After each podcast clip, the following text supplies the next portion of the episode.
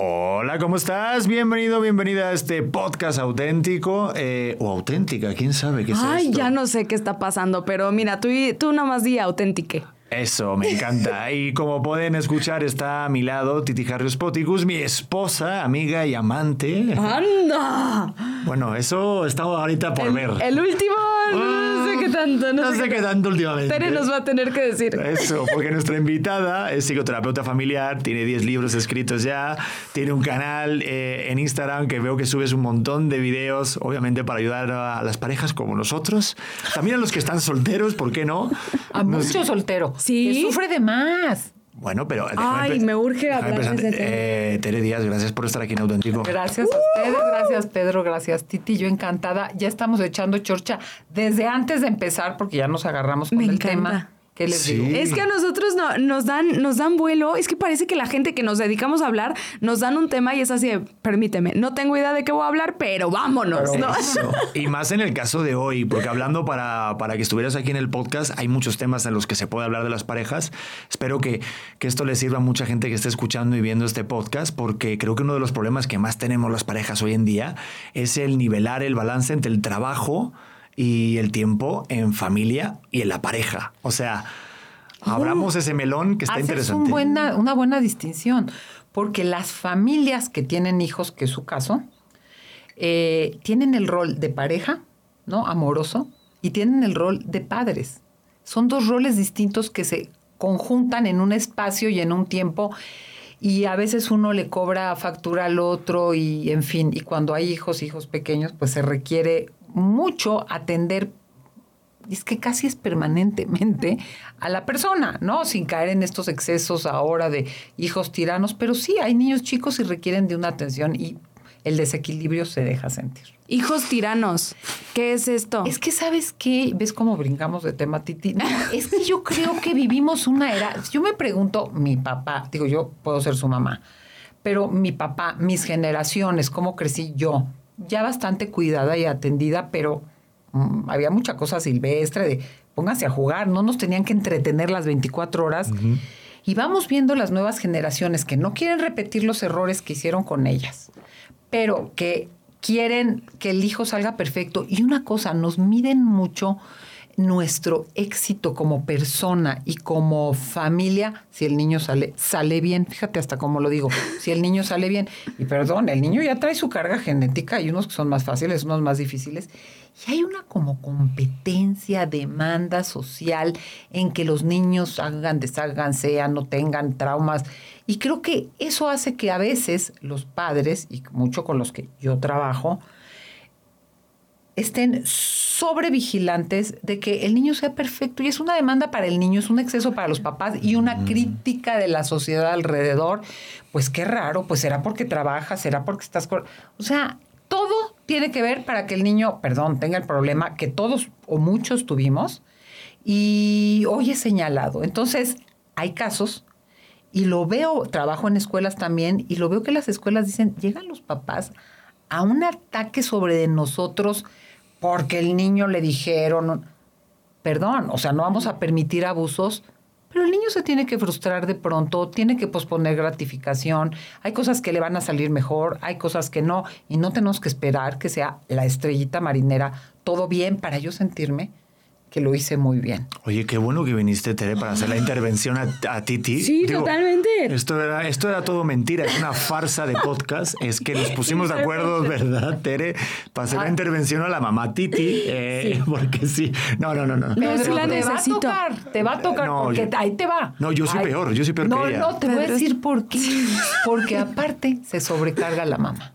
O sea, si algo pasa, es la mamá. Oye, y el santo papá, que normalmente, afortunadamente no, aquí Sí. en México, en el mundo, pero aquí en México, ¿cuán todo mi mamá y tu papá? No, mi papá nos abandonó. No, mi papá estaba trabajando. Ay, no, mi papá, con él no se puede hablar. Entonces, la que hace todo y acaban eh, jodiendo es a la mamá. Es que Sí. sí. Porque el papá, perdón, tiene un rol central, un rol central, pero el peso cae, sigue habiendo esta idea de que la crianza, los cuidados, las maternidades y las paternidades. Yo creo que un papá, y estoy casi segura por la edad que tienen y por cómo se coordinan, que les que les tocan un chorro de cosas, ¿no? Muy parejas, que estás aquí, que estás con el hijo, que estás tú, Pedro, pero como el señalamiento y la demanda va para la mamá.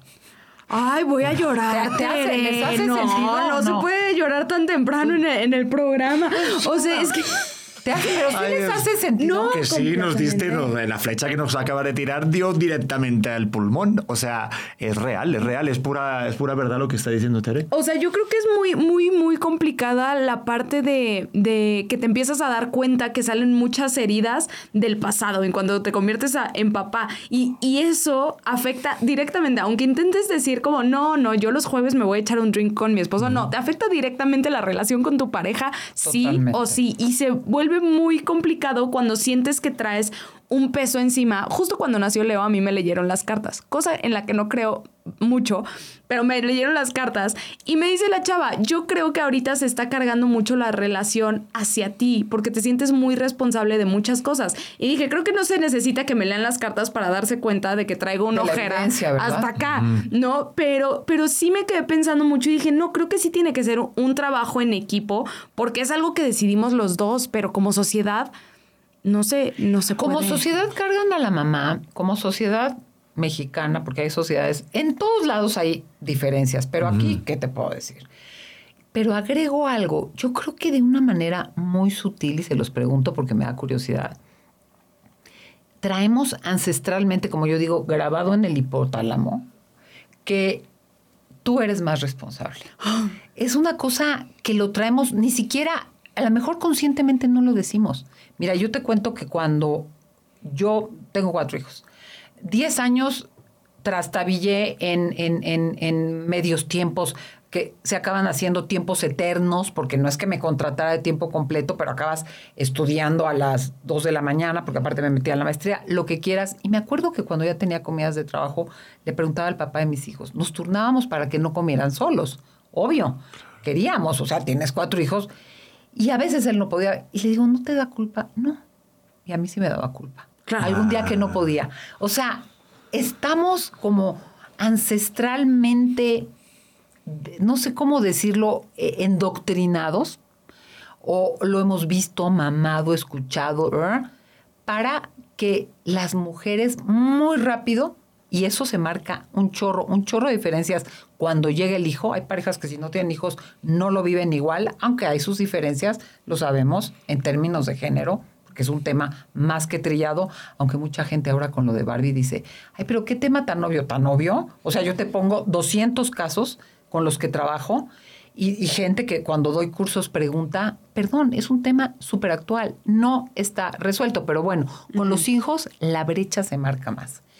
Y las mujeres se nos, se nos florece esta cosa de estar eh, satélite de las necesidades de los hijos y de los demás, porque somos, aprendimos muy inconscientemente a ser las cuidadoras de las relaciones, las proveedoras de servicio, las atentas a, a- a- a toda la cosa de, de vivir, de reproducción, de crianza. Si no hay leche, a lo mejor alguien no se da cuenta, y digo en términos generales, digo, los conozco poco, Pedro, Titi, pero te lo cuento porque hay gente que me dice, deberías de leer, como, como bruja, ¿no? De bola de cristal.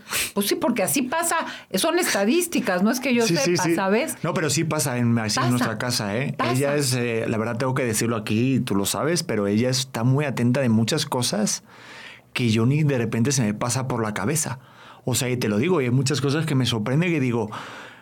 O sea, yo soy un papá muy aprensivo, o sea, te digo que hace dos semanas empezó a prematernar mi bebé y me fui llorando y me quedé todo el rato pensando cómo estará mi hijo, pero hay cosas de repente del lunch, cosas de la ropa, de ahora, por ejemplo, nos De vamos la de vacuna, todo, del pasaporte, todo eso lo tiene, todo eso lo tiene ella. Es brutal. Y yo no, no me, sí. Deberían de subirme el salario. Oye, no, no, deberían de pagarlo.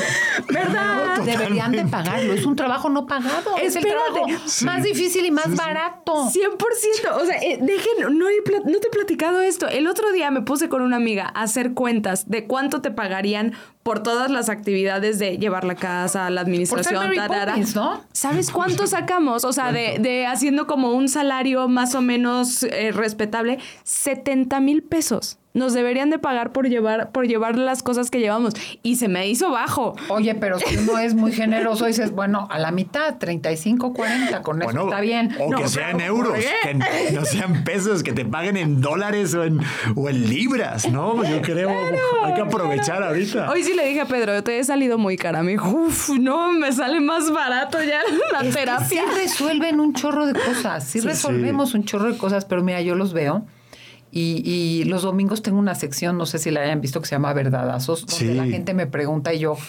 ¿sabes qué? Ya mis 62 años, con el sistema nervioso desgastado, y me preguntan unas cosas que digo, de veras, ¿qué, qué, qué, qué huevos? De, de, de, de, de, ¿cómo que lo perdono? Es que sabes que tuvimos una unas preguntas que digo, por eso estamos como estamos. O sea, ¿y a qué voy con ustedes? Se les ve jóvenes, se les ve entusiasmados en su trabajo, se les ve que, el proyecto familiar importa, porque el tema tiene que ver con una parte de proyecto familiar también personal. Y digo, los grandes dramas de las parejas jóvenes empiezan cuando esta cosa, sobre todo cuando vienen los hijos, se hace un desfase de funciones y las mujeres, que luego somos muy lindas, muy generosas y bien pendejas, agarramos y, nos sobrecargamos. Y, y, tú no es que no quieras es que realmente no, muchos hombres, yo tengo cuatro hombres de tu edad, o sea, no creas que, que me es un tema ajeno. No les hemos, yo, yo digo, mira, espero que con estas cuatro criaturas haga un cambio a la sociedad, ¿no? Que sea mi, mi, mi cosa la sociedad de decir, no son los, los típicos hombres. Uf. Porque no es que haya maldad, no es que haya, es que realmente, lo acabas de decir, Pedro, no lo no, no se me ocurre, no, no lo asumo como mío. Así como digo, hay muchas mujeres que están en el rol materno y jamás sienten la presión de lo económico, ¿sabes? O sea, no saben ni manejar el, ya digamos chiqueras ya ni existen, pero el token, no, eso se encarga él. Así como hay mujeres que no tienen la menor idea de lo que es trabajar y ganarse, hablando de roles de género, cada vez menos, pero ocurre. Yo creo que la educación que tenemos nos hace muy eh, inconscientes de cosas que el otro está viviendo. Y creo que da pauta para que súper a tiempo las parejas como ustedes digan, oye, a ver, ¿qué no estoy viendo? ¿Qué me pides? ¿Qué hago? Y al principio, pues es que te lo tengo que pedir. Pues sí, pues hay que, hay que, hay, que, hablar. Claro, hay que hablar porque a ti cómo se te va a ocurrir. Sí, nosotros ahí somos una pareja un poco extraña porque ella es la que me lleva justo, o la que lleva, mejor dicho, todo el tema del token, del banco, el ahorro, eh, la, gastadera, o sea, todo lo lleva. Pues es que tengo que saber en qué me lo gasto. Pero, pero, pero es verdad que que sí, o sea, cuando nació nuestro hijo, yo rápidamente se despertó esa parte del hipotálamo que dices de tengo que producir tengo que proteger a mi familia, tengo que salir a trabajar. De hecho, el día que nació, ya estaba el día siguiente en un programa de televisión para ver si me daban chance de poder estar en ese programa. O sea, fui de invitado. Iba como que te calza más la función de como hombre tengo que ser el proveedor. Esa es la torta bajo el brazo. Yo, yo insisto que la torta bajo el brazo es el instinto de muchas veces ellos de decir, tengo que producir. O sea, no llega mágicamente, ahí me compré un departamento. No, le chingaste nueve meses porque venía otra personita. Al menos así, así lo percibo. Sí, pero claro, entonces yo pregunto, ¿está bien, Tere, pensar que eh, el hombre es el que trabaja y la mujer es la que se queda en casa cuidando al bebé? O sea, ¿está bien ese rol de género? Mira, yo te diría lo siguiente con el correr de los años. Yo creo que primero hay que atender, yo no creo en las naturalezas, somos diferentes, pero que tú dejas a un hombre con un bebé, un biberón, porque en lo que sí no somos son sustituibles en la lactancia, ¿no? Y desarrolla ese apego, ese conocimiento de la criatura, ese contacto, esa, esa entenderse sin palabras, porque yo todavía esposos de amigas mías de mi rodada, es que la mamá es la mamá, no, y el papá es el papá. Creo que pueden desarrollar hombres y mujeres y, cualquier género un intercambio y un apego suficientemente amoroso y cuidadoso para el hijo. Ahora que el mundo nos ha enseñado que nos toca esto y nos toca tal, y la sociedad nos lo facilita, porque yo todavía te voy a decir, yo todavía conozco empresas donde hay mujeres embarazadas que no las aceptan a trabajar, para que me entiendas. O sea, entonces, pues, ¿quién va a trabajar más? Pues el que gane más. ¿Quién va? Creo que lo central, Pedro, para mí, y respondiendo a tu pregunta, porque, ah, cómo me gusta darle la vuelta al mundo, y a los temas, es qué habilidades tengo yo, qué habilidades tengo yo y qué se necesita. Y poder tener flexibilidad en los roles, en donde realmente se compartan responsabilidades. Sin embargo, todos tendríamos que saber un, poco. Yo no tengo hijas, pero a mis sobrinas les digo, es que prohibido el sueño de no trabajar. O sea, es que yo me quiero quedar los primeros 10 años de la vida. No, luego no hay manera que te metas al mercado laboral. Luego no hay manera de que digas, pero ¿por qué le llama más la atención a mi pareja hablar con alguien que ya... Es que se nos el cerebro es como digo, correr un maratón, por más que tengas caminador en tu casa, no corres un maratón si entrenas en tu casa, tienes que correr afuera. Y creo que en la vida tenemos que estar preparados para ambas cosas, hombres y mujeres. Y que si a ella le sale, a Titi, le sale una súper oportunidad en Dinamarca, que no sé qué, que tú puedas decir, ¿qué hago? ¿Cómo renuncio? Pero sí me voy. ¿Sabes? No lo tradicional que es, ella deja todo, a veces mejores puestos, y lo digo muy gráfico, por seguir a él. Wow. Y creo que esa es la clave. Poder decir, la sociedad nos empuja a tener estos roles. La sociedad, mi intrasique, porque así me enseñaron, así lo vi, así en las canciones, así hablan las revistas, los cuentos y las telenovelas. Pero, ¿cómo me resisto a irme como hilo de media? ¿Y cómo me entreno para poder realmente flexibilizar roles y entrarle yo ya conozco un chorro de casos en que él, se queda sin chamba y ella le entra y él entra a la casa, pues, y empieza, no, no es que se quede en sus laureles viendo recetas de cocina, que tiene su gracia, pero que podamos sustituirnos. Creo que eso hace una diferencia. Yo me apoyé de mi mujer cuando nació Leo, yo no tenía trabajo. Ella era la que estaba trabajando hasta que apenas entró en la última etapa del embarazo y de hecho fue la que apoyó con, con el hogar, con, o sea, ¿te acuerdas? Y sí, mm, obviamente hay una cosa mía de hombre que dices, oh, ¿no? El ego este masculino de, pues no estoy cumpliendo porque se supone que, te lo juro, ¿eh? Porque yo sí lo, lo tuve muy claro, me cagué de miedo horriblemente porque digo, güey, ahorita tengo que adoptar el rol de la figura del hombre, el, patriarcado, ¿no? De, del, oye, el que provee, del que sostiene, de que él es suficiente. Y porque yo siempre me sentí protegido como papá, entonces yo, o sea, como hijo, entonces yo quería que también mi mujer tuviera eso. Y entonces el no cumplirle eso me hacía sentir como que le estaba faltando algo a ti, ¿verdad? ¿Te acuerdas que te lo llegué a decir? Totalmente. Y, fue luego el reconocernos y lo que tú dices, la flexibilidad de los roles, de obviamente, pues claro, cuando ustedes eh, tienen ese parto, pues biológicamente, físicamente no pueden eh, irse al mercado laboral. Entonces el hombre se apoya, pero siento que somos una pareja, digo, rara, o a lo mejor fuera de lo habitual, porque sí yo he tenido ese apego y sabes que si yo me quedo con el bebé, tú sabes que yo sé, eh, o sea, que sé resolver, ¿no? Claro, sí, sí, sí, sí pienso que pienso que va mucho en la presión que nosotras solitas nos vamos poniendo. O sea, yo a pesar de que, de que diga, ay, Pedro, o sea, está, y es lo máximo cuando está, y, y sin embargo, yo estoy con esta presión de, o sea, tengo que, tengo, a ver, voy a dar contexto. Siempre he sido la rebeldita de mi familia, ¿no? Yo, ah, no, sí, que los, que los hombres hacen esto, ah, pues yo me voy a poner a hacerlo. Que tú no puedes porque eres mujer, no, me voy a poner a hacerlo y me voy a demostrar que sí. Entonces, como que siempre quise probar el punto de que sí podía, hasta que llegué a la, a la maternidad y me doy cuenta de que sí, muchas veces lo que quiero es cumplir el rol de género.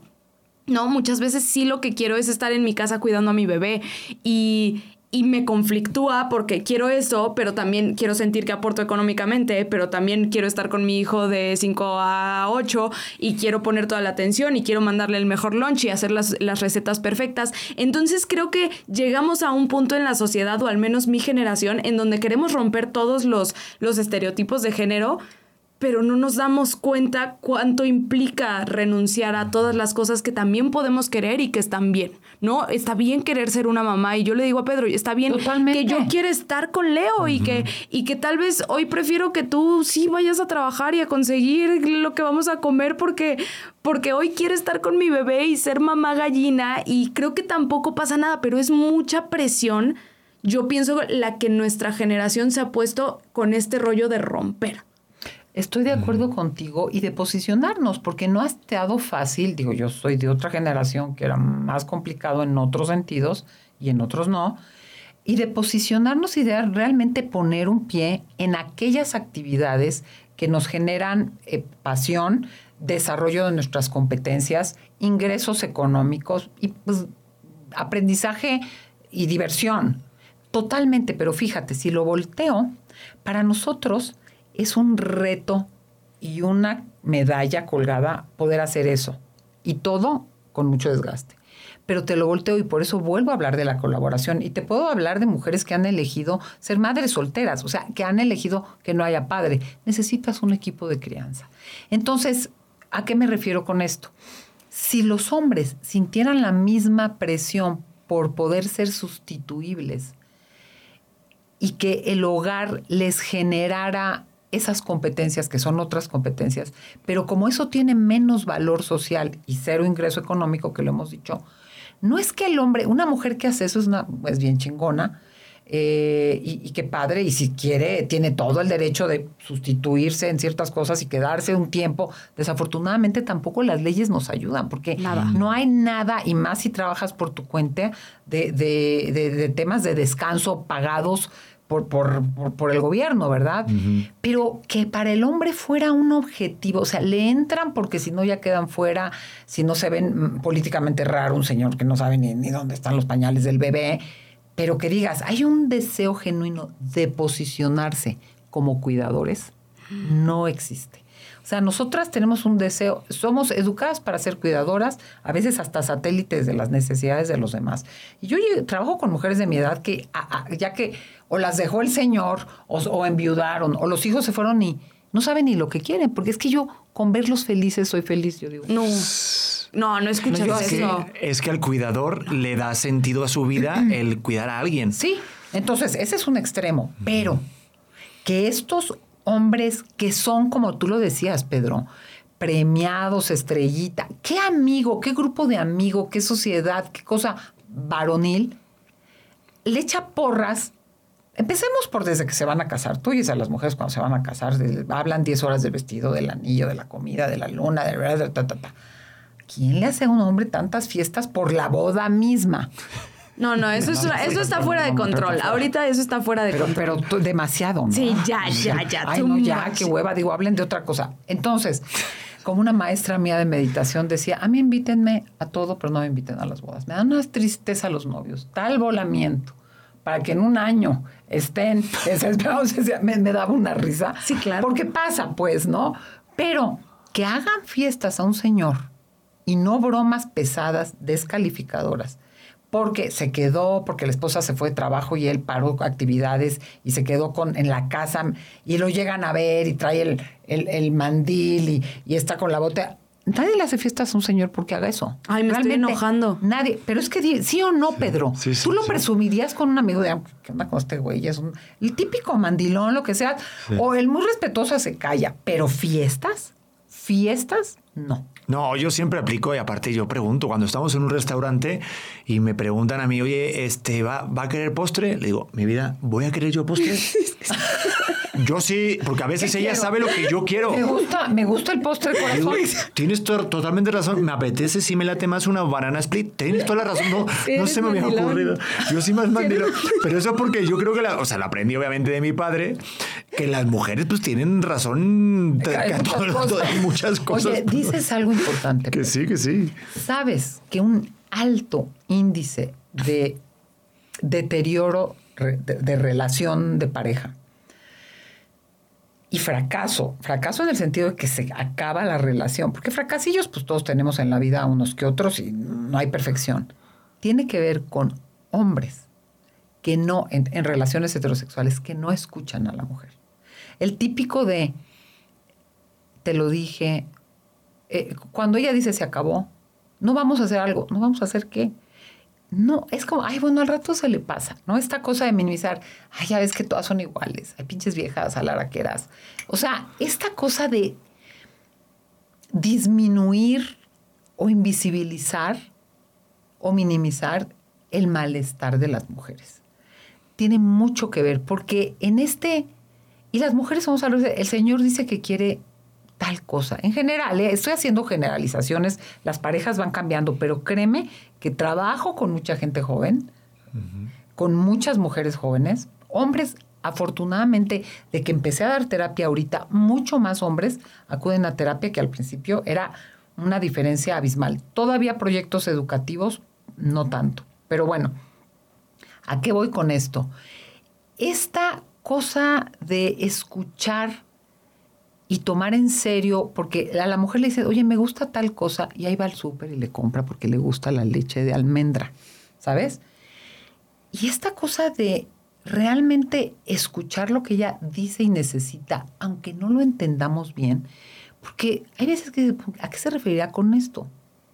Eh, con, con, este sentimiento, con esta experiencia, con esta necesidad, hace una diferencia en el bienestar de las relaciones, porque creo que todos, si al menos nos sentimos escuchados y no descalificados, igual no sé exactamente cómo hacerlo, pero tomo en cuenta que aquí hay algo que te importa. Porque como siempre digo, en, las, vidas, en las relaciones de pareja, en las relaciones de pareja, vamos, oye, me callo.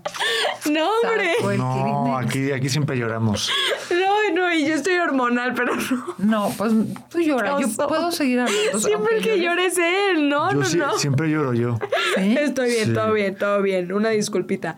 Ay, como que me, llorar, me dio, me dio en un lugar especial, me dio en, en, un me punto. Da no saber genuinamente qué te movió. No, no, o sea, como que realmente sí pienso que muchas veces me da, me da mucha tristeza pensar que somos las primeras que, que o sea, independientemente de si nos descalifican, somos las primeras en decir, sí es cierto, no es tan importante. O sea, ay, si me gusta la leche de almendra, no pasa nada si tomo leche, no voy a leche entera. por. Exacto, ay, elige tus batallas. ¿Para qué voy a armarla de pedo si, si realmente es algo que, que, no importa tanto. O sea, como que me veo muy reflejada en eso.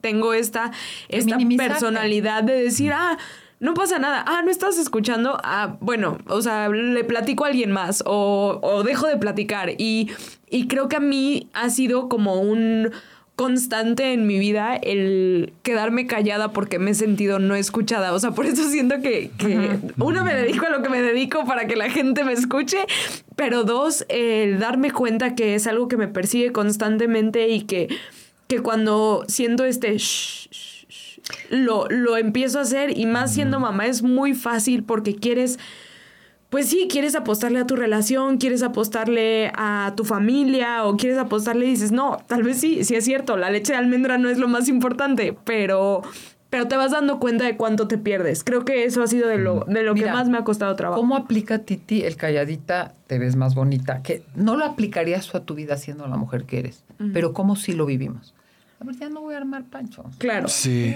Todo fuera como eso, pues si es una persona, o sí estoy haciendo y soy muy libre, todo sí, pero lo otro también. Lo otro también, o sea, el poder poner sobre la mesa eh, ciertas cosas que te son importantes por el significado. Y mira, lo que, lo que sumo es que a veces uno pone sobre la mesa algo y no se puede, pero saber que la otra persona, quien sea, ¿eh? lo escucha, incluidos los hijos. Yo te hablo yo ya de hijos adultos que de repente dices, oye, no, no, perdón, yo sí soy la mamá, pero ya. sí, claro. O sea, sí, sí, sí. A veces no lo que pedimos se puede hacer. A veces la otra persona no entiende claramente ni nuestra necesidad, no nos tenemos que entender perfectamente.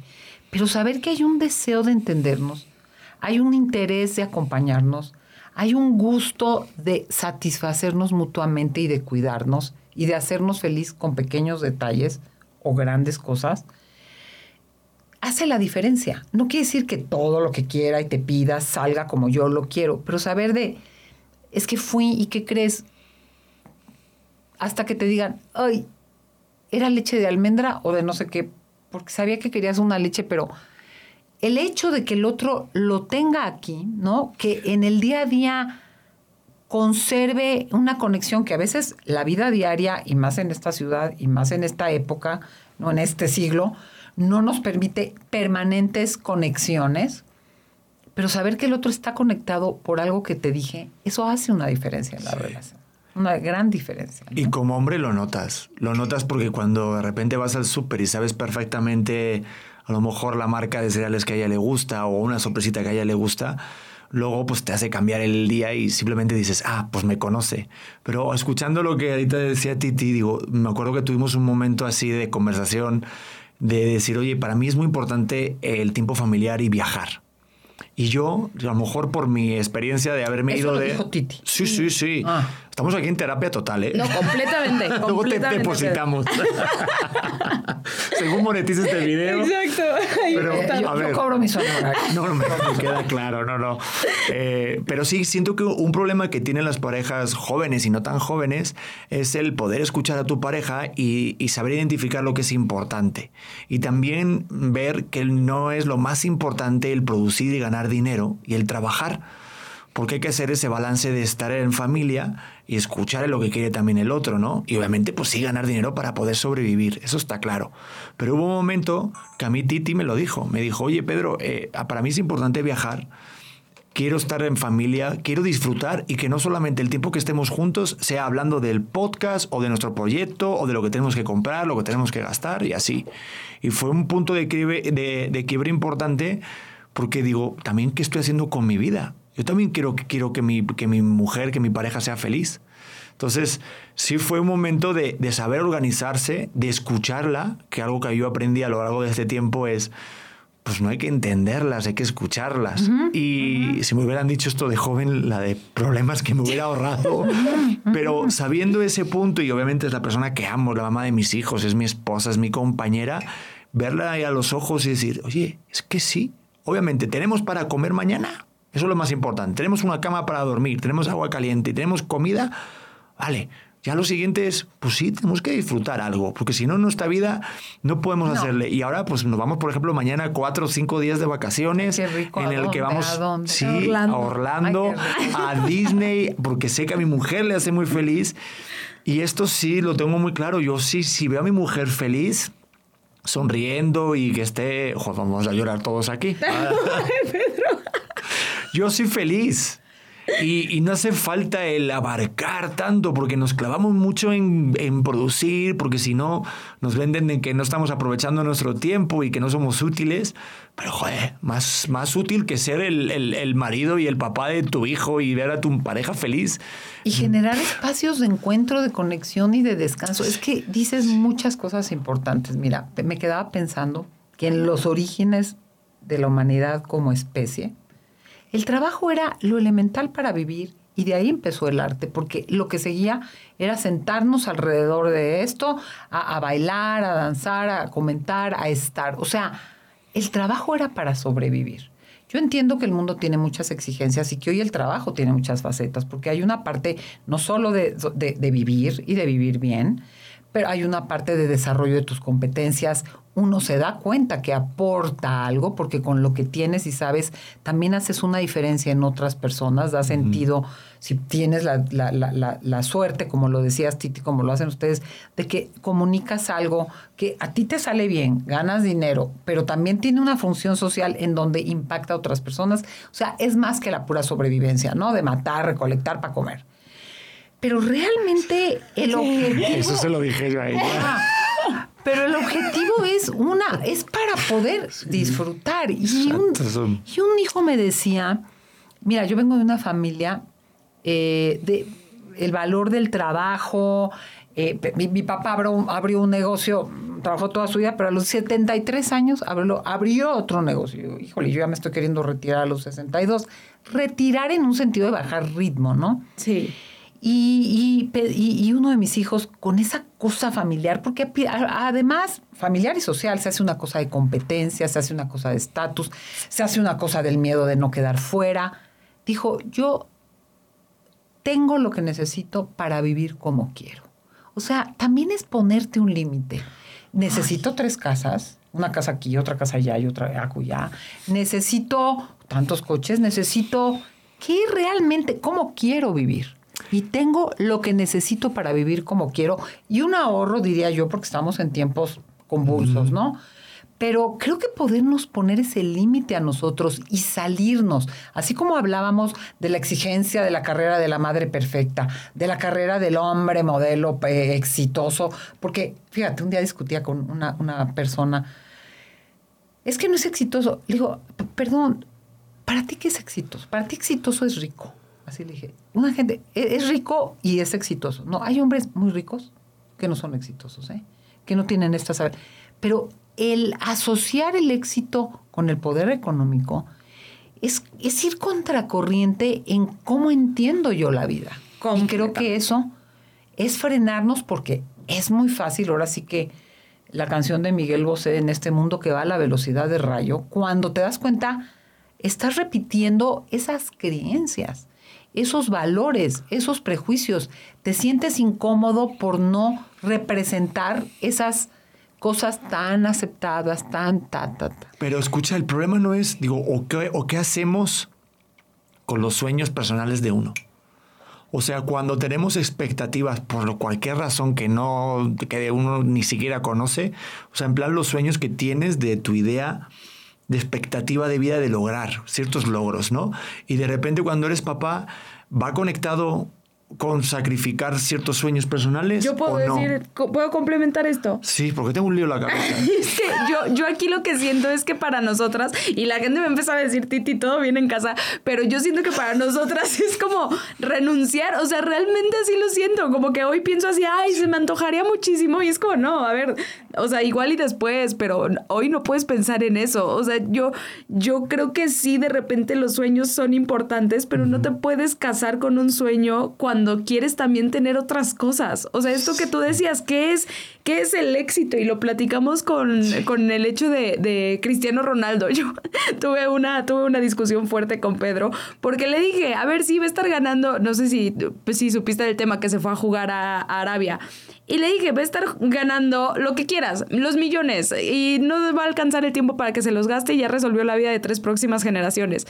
Pero si llegas conmigo y me dices, nos vamos a Arabia y no vas a poder hablar, no vas a poder enseñar el pelo, no vas a poder hacer todas estas cosas a una sociedad que desconozco también, pero que por el estereotipo que tengo, hoy te digo, no me iría a vivir allá. Y me dices, no, pero es que vamos a ganar este dinero. ¿A costa de qué? ¿De estar un año encerrada? ¿De estar pasándola fatal? No, o sea, y, me peleé con él, me enojé, le dije, no, Pedro, tú me llevas a vivir a Arabia y yo te corto uno. pero mejor haría como Messi, te vas a Miami. Exacto. No cobras la millonada, pero si hay millones. Pero y suficiente, ¿no? Tener lo suficiente para vivir y la pasas espectacular. Y mejor. Y con tu familia. Pero sabes que yo tengo un problema y es, y lo tengo identificado, y es que no sé cuándo siempre es suficiente. Bueno, van dos cosas, van dos cosas, van dos cosas. Ya me gustó la cosa de la terapia en vivo. No, te voy a decir dos cosas. Es que tú preguntaste. ¿Y qué haces con los sueños? Ojo, las personas nos actualizamos. Y, y, los sueños cambian a lo largo de la vida por las circunstancias y por cómo yo me voy transformando. Esa es una. Pero dos, los sueños, los deseos también son inducidos por, por los discursos dominantes. O sea, yo puedo tener el sueño, yo te voy a decir una cosa, yo tuve el sueño de tener una familia grande por eso. Cero, ay, pobres de mis hijos, han cada cosa. no vean no tengo una gran vocación, o sea, haber sido buena mamá, suficiente, muy buena mamá. Mis hijos, ¿qué te diría? Yo creo que soy la figura más fuerte para ellos, así te lo digo en todos sentidos. Y yo te digo, no es mi mayor vocación ser mamá. Eran unas aburridas. Yo, pero ¿por qué tuve hijos? Porque había un discurso dominante que me hizo desear tener una familia grande y ver la maternidad como el punto de máxima realización. Cero. Cero, ¿eh? O sea. Saludos a tus hijos. Sí, no los amo, lo saben. Y, pero, y todo bien, y no los cambio por nada, ¿ves? Pero aquí te, aquí te lo digo para no dar tanta vuelta, los deseos también son inducidos por un contexto que te hace creer que quieres una cosa y no otra. Entonces ahí es donde viene la primera toma de conciencia. ¿Esto lo quiero yo? ¿De verdad? ¿O esto es neta que me quiero casar y vivir con alguien? ¿O yo estaría muy bien con una pareja estable con estas características? Pero es que la gente dice que... Y eso es importante, cuáles son tus deseos y tus sueños. Además de que cambian con tu etapa de vida, también hay que cuestionar de dónde vienen, porque la sociedad induce deseos para no cambiar el status quo. Entonces, un hombre que una mujer que desea ser mamá y estar metida en su casa todo el día, bueno, ya resolvió las necesidades de mucha gente sin cobrar. Lo digo muy burdo, no solo es así, pero prolonga los cuidados que nadie paga para que se sostenga toda la vida reproductiva, la familia, la y un hombre que desea tal y tal cual cosa, ¿a qué responde? ¿A qué sistema responde? Entonces, es cuestionar este deseo. Mira, a mí mucho, tengo un curso, de hecho tengo, acaba de salir un audiolibro que se llama El que busca encuentra, sobre pareja. Yo no tengo ningún problema con que la gente quiera pareja. A mí me encanta la vida de pareja. Pero, ¿por qué quiero tener pareja? Porque no me incluyen mis amigas casadas, porque mi mamá piensa que no puedo retener a ningún hombre, porque si no tengo pareja no me dan una vez. ¿Por qué quiero tener pareja? Hay gente que acaba diciendo, bueno, sí me veo con pareja, pero ahorita estoy bien sin pareja. Por eso te digo que los deseos son muy inducidos por los discursos dominantes. ¿Por qué me siento tan mal siento soltera? ¿La estoy pasando mal? ¿O piensan que los solteros son fracasados, son inmaduros, no saben ligar, son los reprimidos, son este, egoístas? ¿Por qué me siento tan mal siento soltero? Porque hay discursos dominantes. Entonces, esa es una pregunta súper importante para ver cómo ajusto mis sueños y mis que van de la mano con mis deseos con respecto a lo que estoy viviendo y lo que realmente puedo y quiero y es un poquito ir contracorriente de pronto. Me voy a escuchar ese libro porque me, o sea, justo cuando yo empecé con Titi, yo siempre tuve claro eh, que quería tener una familia. Era una cosa que me fascinaba, o sea, quería ser papá desde que era niño. Y cuando la conocí... Ay, qué bonito, porque creo que muchos hombres quieren ser pilotos, quieren ser, pero no piensan o quieren ser esposos, pero no, no piensan en que quieren ser papás, ¿sabes? A ver, primero quise ser futbolista, pero... Pero me doy la rodilla. Pero como no pude. Chingué la rodilla, el, el brazo y todo. Eh, pero sí, no, siempre lo tuve muy presente en mi vida, como algo. Y hubo un momento en, en, mi, en, en, una etapa en la que ya pensé que ya no iba a ser papá, que no iba a encontrar a esa persona. La conocí, y, pronto tuvimos esa conversación de hijos, de familia o de nombres de hijos, porque no sé en qué momento de repente hablas con, con alguien que, que, estás en un buen momento sobre eso. Y ella no quería ser mamá. Y sabes qué, yo muy dentro de mí decía, bueno, la voy a convencer, pero también dije, no estoy con ella para ser papá. O sea, era una cosa que a mí me encanta y me sigue embelezando y me enamora. Es la mejor compañera, es muy divertida. Titi es la puta. Yo estoy, es que, o sea, o sea, cada día más enamorado. Y, joder, estamos muy hormonales. Sí, sí, todo bien. Sí, no, siempre. Y el saber identificar eso y justo en el camino dices, ok, pues mi sueño de ser padre es un sueño mío, pero al final se dio. Se dio de una manera muy bonita. Tenemos un hijo muy feliz, muy bello. Y la familia justo es el núcleo de todo lo que ha sucedido después. Y en el camino, yo, por lo que sea, siempre he sido muy autoexigente de todos mis logros y el ahora dedicar tiempo a otras personas que no soy yo y que no se ve en un, en un término egoísta, pero sí, o sea, de repente decir, es como que estoy fallando a algo, ¿no? Y luego rápidamente lo veo, digo, yo disfruto con ella, disfruto con mi hijo y, y se va, ¿no? Pero digo, eh, eso, el identificar si es mi sueño, o estoy pensando en si estoy vendiendo mi sueño, ¿sabes? Y, justo ahora de repente estoy en una, etapa en la que estoy decidiendo si agarrar una oferta laboral, que igual no es lo más eh, top, por decirlo así, que tiene más flashes, pero me da una una este, comodidad y una, no sé, una tranquilidad el saber que voy a tener un, una, un sueldo fijo o algo que de repente... Una estabilidad. Una estabilidad que me pueda aportar eh, felicidad para los míos que digo, ¿eso estará bien? ¿Eso estará mal? O sea, es que es muy complicado. Creo que también hay que asumir que, que hay decisiones temporales. ¿Cómo te diré? A lo mejor tú tomas eso por dos años y te da, y tú, y tú te pones el límite. Yo, yo eso fíjate que lo tenía claro. Yo siempre he sido de trabajar bastante independiente, pero he estado contratada en etapas de mi vida. Pero yo sé que va a durar cuatro años, o tres, o cinco. Porque yo me sé que no me gusta, fíjate cómo te lo decir, que me manden. O sea, es un problema muy importante ni obedecer.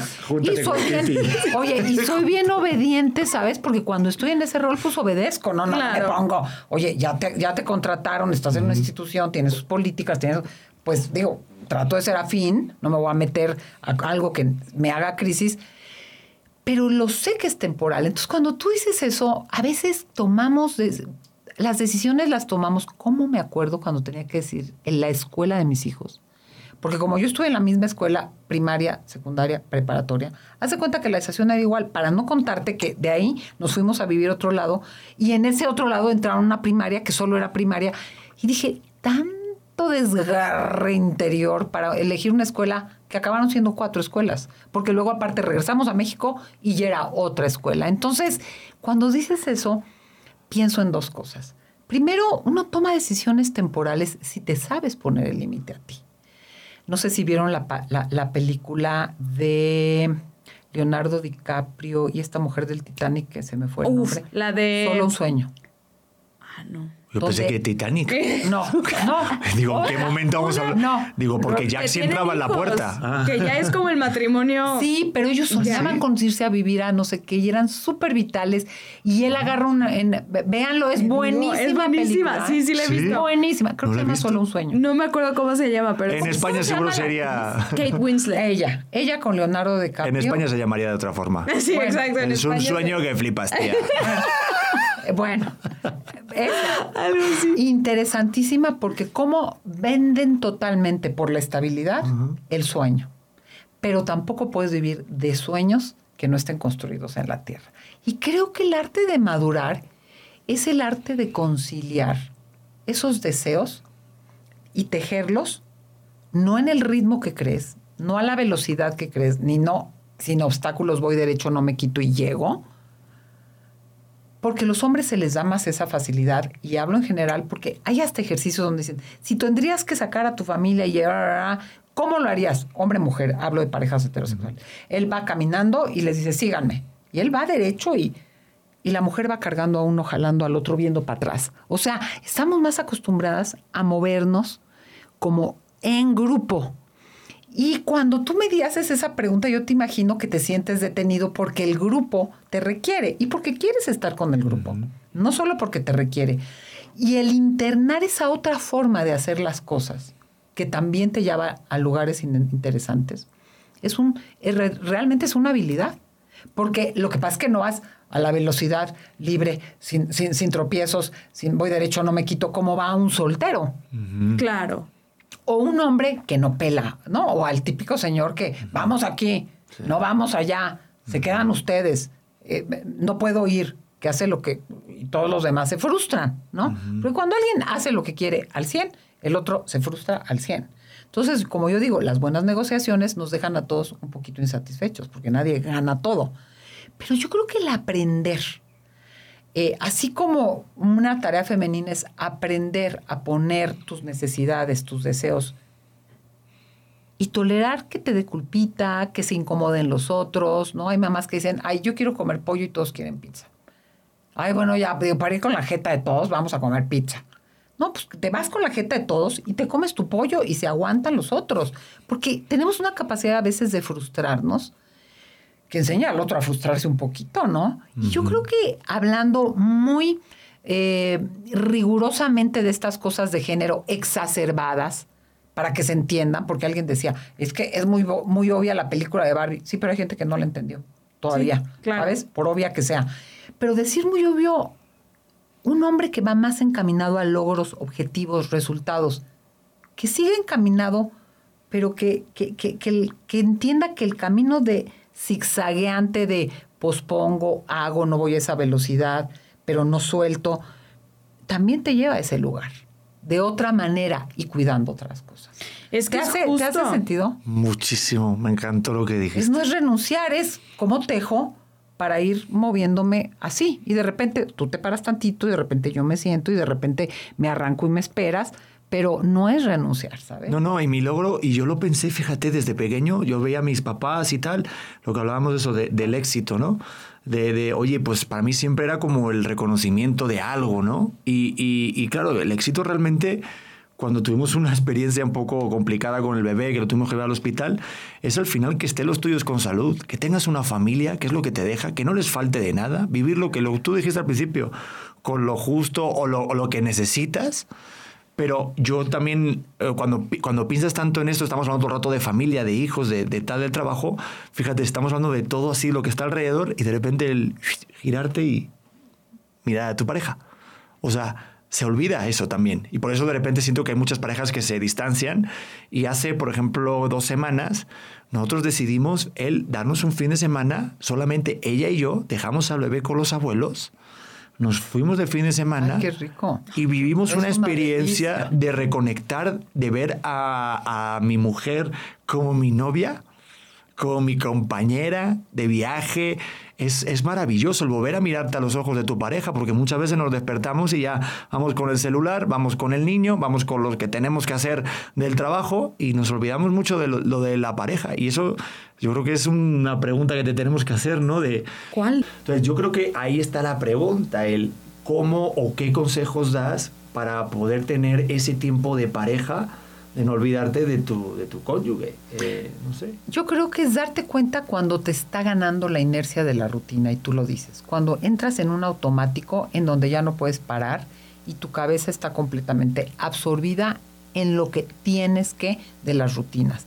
Pero planear, es que hay que salga natural, es que si lo planeas, planear, planear hasta una buena acogida, ¿sabes? O sea, ¿cómo decir? Si tú te preparas a que el viernes voy a dejarlo fuera y voy anticipando el placer y voy pensando que se me antoja esta, que, que se me antoja prepararnos este cóctel y esta botana.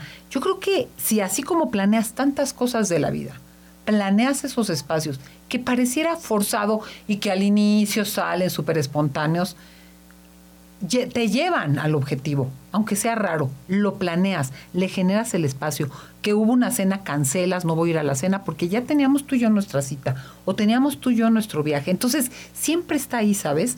Siempre es como cuando eh, te- tienes algún tratamiento médico y sabes que el- vas a ver al doctor en tal tiempo. No es que estés todo el día hablando con el doctor y viendo al doctor, pero tú sabes que llegará el momento en que tienes que dar respuesta a tal tratamiento que estás haciendo. Y yo creo que planearlo, incluirlo en tu mundo de pareja, es entrar. Eso es una cosa. Y la otra, saber que aunque no sea espontáneo, vale, porque en el momento, tú lo acabas de decir, planeamos irnos, dejamos al hijo y nos salió súper bien. Porque a la larga, cuando ya lo quieres hacer, sin, si le pierdes completamente, es como si dejas de escribir en computadora o de andar en bicicleta, no lo olvidas de todo, pero hay cosas que cuando ya quieres ya no te sale igual. Entonces, yo creo que tenerlo como parte de tu proyecto vital al que le dedicas horas para escribir, horas para planear, horas para hablar con tu mamá, ¿cuál es nuestro espacio y qué, qué lugar ocupa? Porque eso va a nutrir el intercambio que tenemos y actualizar y a ver a distancia la relación que tenemos. Las parejas que duran son las parejas que se actualizan en acuerdos. Antes me gustaba esto, ya no. Antes nos salía bien aquí, ahora no. Antes yo quería que tú hicieras y yo a mí me daba lo mismo hacer, ahora no. O sea, las parejas que duran es porque pueden actualizar sus acuerdos y sus contratos.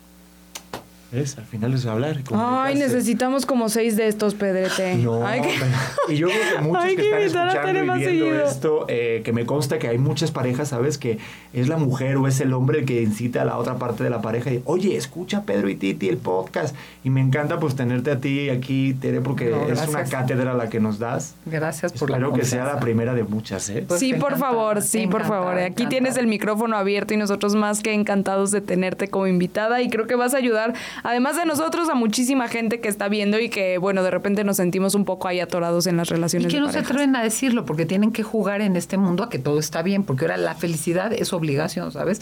Y si no te va bien, o si lloras un poco, o si te quiebras, o si te enojas, es como que algo está mal, perdón, pues así es la vida, ¿no? Claro, no todo está bien perfecto. todo el tiempo. Oye, y para toda la gente que esté escuchando, viendo esto y que quiera a lo mejor tomar eh, terapia contigo o demás, o también tus libros, dínoslo a ver dónde se puede Ah, pues mira, a mí en teredias.com me, me encuentran, en mi página, ahí está todo. Están libros, están cursos online, hay blogs, hay audios, hay podcast, encuentran todo. Los domingos en Insta doy los verdadazos, me preguntan y ¿estás listo para el contestón? Ahí te va. Y por supuesto, y esto me encanta compartirlo, yo doy algunas consultas, pero debido a la demanda abrí un grupo ya desde hace mucho que ha crecido, que se llama Psicoterapia en la Montaña. Y en Psicoterapia en la Montaña, que si me das chance digo el teléfono, porque hay gente Sí, bien claro. necesitada, Sí. es el 55 15 57 0199. Tengo trabajando en equipo conmigo 70 terapeutas con especialidad. No creas que estudiantes que están viendo y practicando terapeutas con especialidad en el sentido que tienen una, una, maestría y que hay gente especializada en adicciones, en pareja, en adolescencias, en infancias, en depresión. Entonces, son servicios muy profesionales y hay mucha gente a la que capacitamos, supervisamos y ya vienen capacitados. O sea, es gente, yo aprendo de ellos, ¿sabes?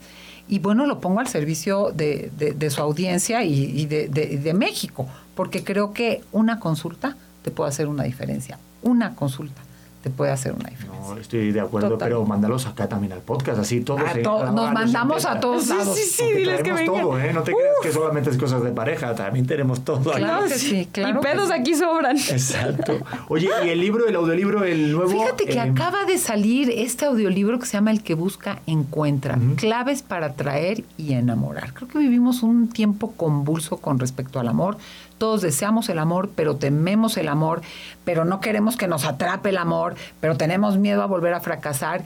Y mucha gente está muy sola, no sabiendo cómo, incluyendo todas las plataformas digitales, encontrar un buen amor. Y de eso va el libro. De eso va el libro. Cómo asimilar las experiencias pasadas, sanar un poco traumillas amorosos, asimilar experiencias pasadas, entender tu modelo de amar, cómo sentirte seguro para que si hay algún fracasillo emocional no te tombe y te digas que eres un mal, que, qué barbaridad, que te autosaboteas, se habla de autosabotaje, y luego claves para elegir pareja y, maneras de ponerte en circulación para elegir y elegir bien, incluyendo, con las, incluyendo las plataformas digitales que ahora son un recurso para, para ligar. Entonces eso va ese audiolibro, el que busca encuentra. Oye, y para terminar, a ver si no lo se, permite. ¿Puedo hacer una última pregunta? Por favor. Última pregunta, digo, por, por, por, por el tema del libro. ¿Crees que ahorita la gente se enamora más o menos? Yo creo que tenemos más necesidad del amor, porque antes vivíamos en comunidad y una tribu te daba muchas cosas que ahora se pone muchas veces en una sola pareja. Le pides a una pareja lo que antes te daba toda una tribu. Entonces, mucha de la identidad está en que te quieran y querer, pero a la vez hay mucho miedo al amor. Hay mucho miedo a fracasar, hay mucho miedo a que te relajen, te, rechacen, hay mucho miedo al compromiso. Hay muchas definiciones de compromiso. Entonces creo que el tema del amor es un tema súper actual y, no estamos sabiendo cómo abordarlo y cómo tener buenas relaciones. No sé si eso me preguntaste, Pedro. Sí, totalmente. Es que me preguntaste, ¿cómo me hiciste la pregunta? No, que si crees que la gente se enamora ahora menos o más. Y creo que le meten tanta cabeza que o se van a lo pendejo de cualquiera porque están tan urgidos del amor y digo, ni viste que no hay ni posibilidades ahí, o se súper defienden y meten tantas cosas mentales que no dejan que esta olita de deseo, de atracción, se dé. Entonces, creo que hay esa contradicción, esa ambivalencia. Siento que vivimos en esa inmediatez de que o sentimos esto y cuando ya no sentimos ese enamoramiento tan grande, ya es porque no lo quiero, no lo amo y yo siento que cuando estás casado y tienes una relación duradera, entiendes que el amor o estar enamorado es una decisión y no un momento. Y es una construcción también. O sea, se da, tiene una base que da hay un jaloncillo, pero que mucho se cultiva y luego dices, es que no me encanta, no me fascina, no siento. Perdón, si te acomodas y si se dan una serie de cosas, lo vas a querer más y te vas a enamorar más con el tiempo, ¿sabes? Eso también ocurre. Y la gente espera a que sientas cosas en un momento dado que a veces toma tiempo ir tomando esa confianza y sentirlas, pues. Entonces, de eso habla el audiolibro también. El que busca, encuentra, eh, publicado por Penguin. Penguin sí, ya vino, ¿no? Súper. Oye, pues mira, yo me quedé con más ganas. Espero que entonces a toda la banda que esté escuchando y viendo esto, igual se echen ahí el audiolibro. Voy a dejar en la descripción en este video de YouTube y en Spotify el link para que puedan comprar el audiolibro, ¿no? O descargárselo, ya estamos muy modernos. Es que todo es, sí, es que ya sabes las plataformas, yo soy Estamos muy digitales. Pero es, lo descargas de, en distintas plataformas y si ya es problema, pues métete a, a Penguin Random House y ahí le verás. Pues nada, Tere, que muchísimas gracias. Gracias a eh, ustedes. No, nada, muchas gracias. Gracias por estar acá y gracias a todos los auténticos que siguen en esto y que nos siguen escuchando y nos siguen viendo llorar, porque así es esto. Así es esto, es auténtico. Y gracias por llevarnos al top 3 en la lista de ocio en Spotify. De verdad que les damos muchas las gracias. Que nos califiquen para seguir a, este, pues alimentando y creando este proyecto totalmente independiente, familiar y personal, que te amo mucho y nos vemos en el siguiente te- episodio, ¿no? Nos vemos en el siguiente auténtico y ya saben, mantenernos auténticos. Que es lo único que nos queda. With Lucky Land slots, you can get lucky just about anywhere. Dearly beloved, we are gathered here today to. Has anyone seen the bride and groom? Sorry, sorry, we're here. We were getting lucky in the limo and we lost track of time. No, Lucky Land Casino, with cash prizes that add up quicker than a guest registry. In that case, I pronounce you lucky. Play for free at LuckyLandSlots.com. Daily bonuses are waiting. No purchase necessary. Void where prohibited by law. 18 plus. Terms and conditions apply. See website for details. ¿Estás listo para convertir tus mejores ideas en un negocio en línea exitoso? Te presentamos Shopify. Tal vez no lo sabías, pero nuestro podcast More Than Mamis es un negocio y lo empezamos por supuesto para desahogarnos y hablar sobre la maternidad, no para convertirnos en expertas de ventas y del e-commerce. Así que sí, necesitábamos ayuda para vender nuestro merch y poner en marcha nuestra tienda. ¿Y cómo suena con Shopify?